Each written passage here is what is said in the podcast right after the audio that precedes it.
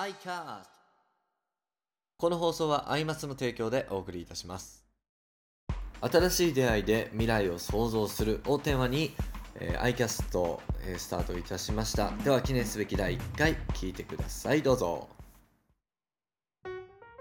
本日は、えー、平野正樹さん M テーブルの代表に来ていただいております。どうもよろしくお願いいたします。よろしくお願いします。はい、えー、さらにもう一人ゲスゲスト、えー、司法書士の田中由紀さん田中先生に来ていただいております。よろしくお願いいたします。えー、今日は平野さんの、まあ、やっていることだったり何だったりを聞いちゃおうかなっていうことなんですけど、えっと、12月18日オープンの、ええ、食堂です。食堂？はい、えっと、カフェではなく、えっと、ご飯を食べていただく食堂を今仲間と一緒に準備しております。おなるほど。えっと、18日のオープンまでお店の宣伝も兼ねましてここでやりますということでお店の店頭で今毎日日替わりのお弁当を販売してまして、はい、でランチをメインのお店にしたいと思ってます。で場所が県庁裏の宝くじ売り場のところを北予番町の方にまっすぐ行ったところで目印としてはスポーツクラブのグランスポールの斜め向かいの2階になるんですけども、はい、そこでお弁当販売して18日からは店内でお弁当を食べていただけるようなスタイルに考えております。結構あそこはお昼ね人通りますよね、あそこね。ちょうど県庁がの職員がお昼休み入ってってのもあるし、まあ、ちょうどコンビニエンスストアがダーッと並んでる通りなんで田中さんにもうちのお弁当を食べていただいたんであの2日連続で購入し て、はい、食べたんですけど、まあ、日替わりでメニューが違うので、もう毎日行っても違うもの食べれていいのかなっていう。しかもね価格もかなりコンビニのお弁当とあんま変わらない値段なので。いいですね、うん、で手作りのね美人姉妹がやってるっていう噂ですから。美人姉妹がやってんだったら、これはもう行った方がいいですよねぜひ来ていただければと。思います。それってそのまあきっかけみたいな、はい、その M テーブルを、はい、じゃ始めようかなと思って、きっかけなんかを教えていただけると。もともと私は製薬会社の営業で MR という仕事をずっとしてたんですけども、あのまあ、営業が大好きで人と話すのも大好きでずっとその仕事をやっていくもんだと思っていたんですが震災でがやっぱきっかけでしたね。震災後、えー、友人で牡蠣の漁師さんがいましてまあ、その彼を応援しようと思ってえ会社を辞めたんですけどもやはりなかなかいろいろいろありましてそのどうしたらそういった活動を継続できるかなっていった時にあの牡蠣の販売をしながら海苔の販売をしたりいろいろなものも販売したんですけどもより自分の中のテーマが継続ということだったのでいろいろ試行錯誤して悩んで進んできました。その中で一緒にそのボランティア活動をしてくれている仲間の夢が自分たちのお店を持つこと。その先ほど出た美人姉妹の夢が、まあ、自分たちのお店を持ちたいといったのがありまして、まあ、いろいろ進んでいく中でそういった自分がつながった沿岸部で頑張っている生産者のものを仕入れた食堂を作れば長くそういったあの現地と付き合っていけるのかなと思ってそういった食堂を作ろうというふうに考えてます。ただ表向きはあんまり震災復興食のお店でなく、はい、入り口はあくまで美味しい健康な楽しい食堂であの食べていただくことで現実とつながれるようなそんな食堂を作りたいと思って準備してきました。ということはもともとその平野さんが、うん、その食堂をやりたいっていうことだったわけではなくて、そうですね、どちらかというとその美人姉妹が やりたくてっていうところに乗っかったみたいな。まあ乗っかったというか自分の中でやりたかったのはえっ、えと牡蠣を含めたそういった現地のものの販売。あとは現地をすごく見てもらいたくて結構ツアーも実施しました。あとはその食堂を作ることってこの3つの柱3つの、まあ、サークルのようなものを考えてたんですけどもまあ、そこが実はこの食堂を作ることで食堂を起点にあの生産者ともつながれ販売もできるお店の中でそういったものも売りたいと思いますしお店でいやこの海苔美味しいわねって方がいたら私がツアーを企画したりするしてお客さんを生産者に連れて行ってあげようかなと思ってるので食堂を起点にできるんじゃないかというのを、まあ後からですね気づいたので、まあ、でもこの2人と会わなければもしかしたらそ,、まあ、そこの発想はなかったんだと思います、出会いがそこでそうですね。このテーマはそうですよね。出会いだと思います。そうそうそうはいいうの忘れてましたね、はい。ポッドキャストをねこの iCast っていう名前で今回始めてるんですけど、まあ、趣旨としては出会いをテーマにっていうことで、いろんな人がねこう出会っていく中でいろんなものがどんどん展開されていって発達していったら最高かなっていう趣旨でやってますので、はい。M テーブルのその食堂のね代表っていう、まあ、肩書きも今後ついていくし、まあ、今後その食堂経営始まったら、まあ、そういうふうな目で見られていくのかなとは思うんですけど僕の中でやっぱこう平野さんっていうのはどちらかというと社会起業家な感じ。要は経営者でであるのは、まあ、オプションの一つ、まあ、さっき平野さん自身もおっしゃってましたけどやっぱりこうなんだろうなその社会企業がどうやってこうコミュニティに対して役に立てるかとかそういったのがこう中枢にあってだからその牡蠣の復興に関する食の関わりっていうのも、まあ、一つの形だけど、まあ、それとまたオプションとしてね、まあ、今回の M テーブルがあるのかななんていう、そんなイメージがすごくあるので、まあ、きっと平野さんは今後もいろんなことをやっていくのかなと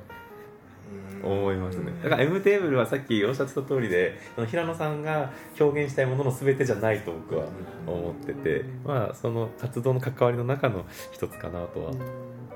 ので、まあ、きっと今後もね。なんか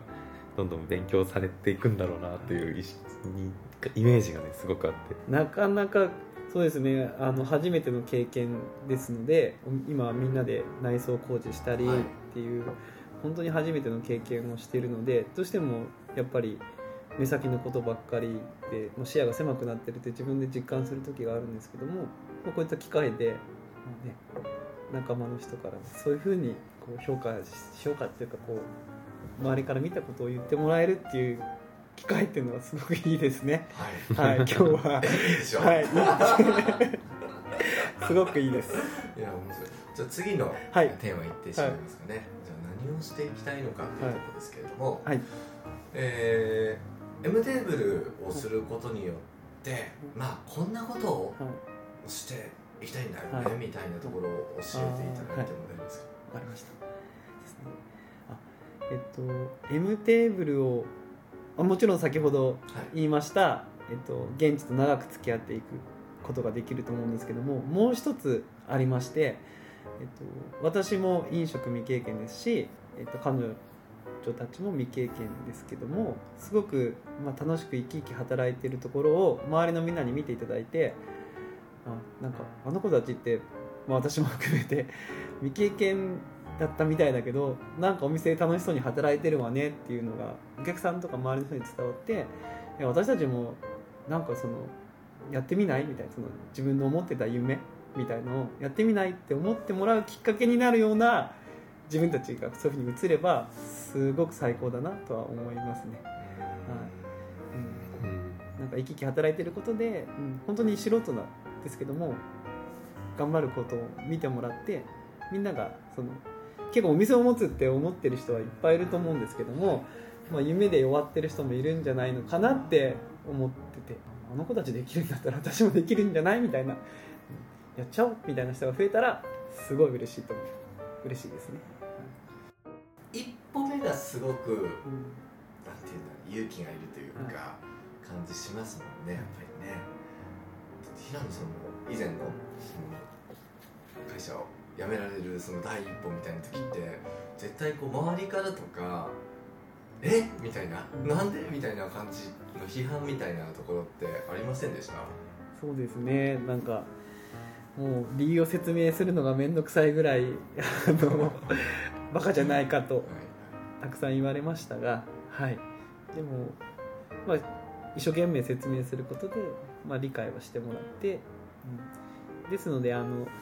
すごく前の会社の方々にもいまだにお世話になってまして、はい。まあ、最後は快く送り出してくれたと思います、はい、よくあの私オレンジ色のジャンバー着てるんですけども、えー前職の会社のカラーがオレンジでうん。でそれでその会社のメンバーがオレンジ色のジャンバーを送ってくれたのでそれを着て牡蠣の作業とかあえて汚してやろうと思って、うん。はい、もうぼ今ペンキもついてますね。はい。でももなんかその平野さんのお店とか、まあ、お店に限らず平野さんの行動全部ですけどこうなんか育ってられることを良しとしてるところが僕はすごく好きですね。なんか僕なんかは結構構ってくれるなっていう 自分いや僕はもうこうだからみたいなもう他の人とは全然違うぞみたいなところで勝負しようとするんだけどこう平野さんなんかはこういろんな人の話も聞くし、まあ、いろんな人との関わりでこう なんていうのかなこうさっきも話も出てた通りでこう、ね、未経験の3人だけどあ楽しそうにやってるなっていうのを言えるっていうのは結構。まあそうなろうねっていうのを、ねだからこうね、まあ、みんなにこうとみんなと作っていくみたいなねその3人のみならずみたいな。そういう空気感はすごくやっぱり、うん、コミュニ社会にとってもいいよねと思いますよ本当に。そうですね。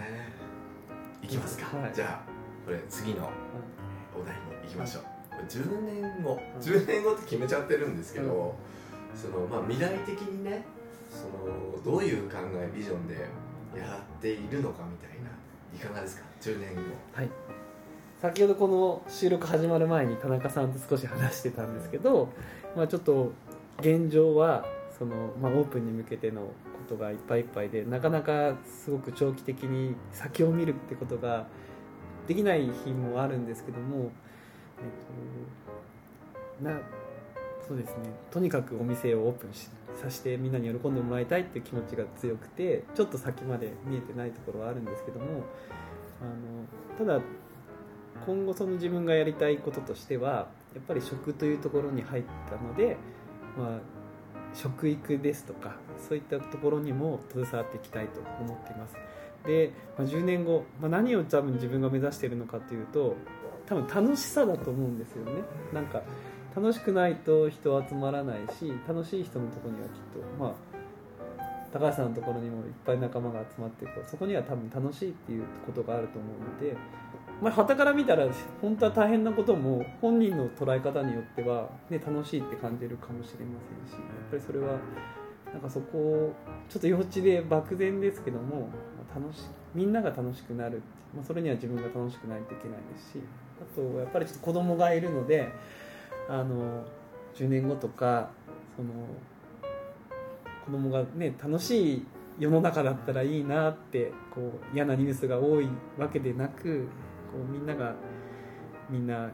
まあ、夢を持ってたり自分の考えを持ってて楽しい世の中だったらいいなっていうのは思いますね。自分のビジョンじゃないですね。はい。そんな感じです。今のところ。田中さんどうですか？僕今まあ31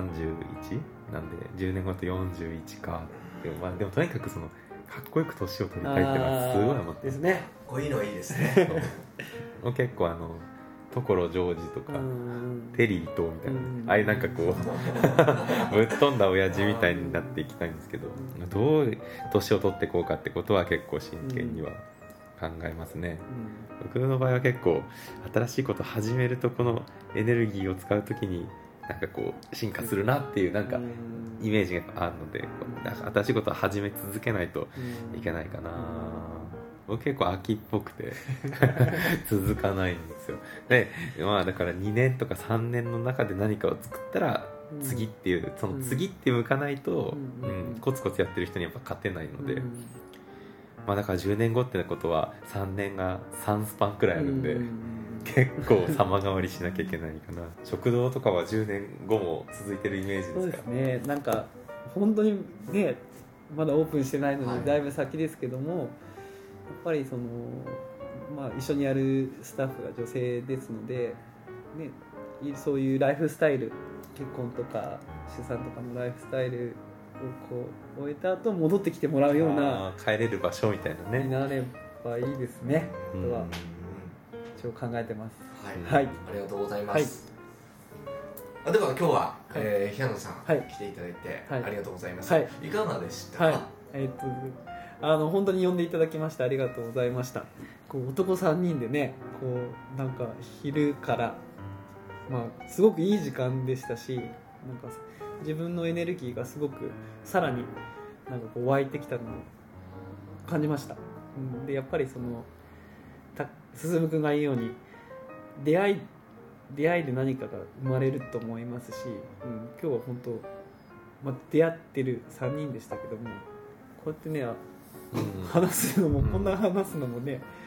まあそうですね。ねなかったですしすごくいい機会いただきましてありがとうございました田中さんも。ありがどう。もあこちらこそありがとうございました。どうもありがとうございました、えーいかがでしたでしょうか、えーこのように仙台、えー東北を中心として活躍する方々をこれからもどんどん紹介していきたいと思いますので、えー皆さんぜひ、えー次回も、えーお楽しみにしていただければと思います。ではまた次回 iCast でお会いしましょう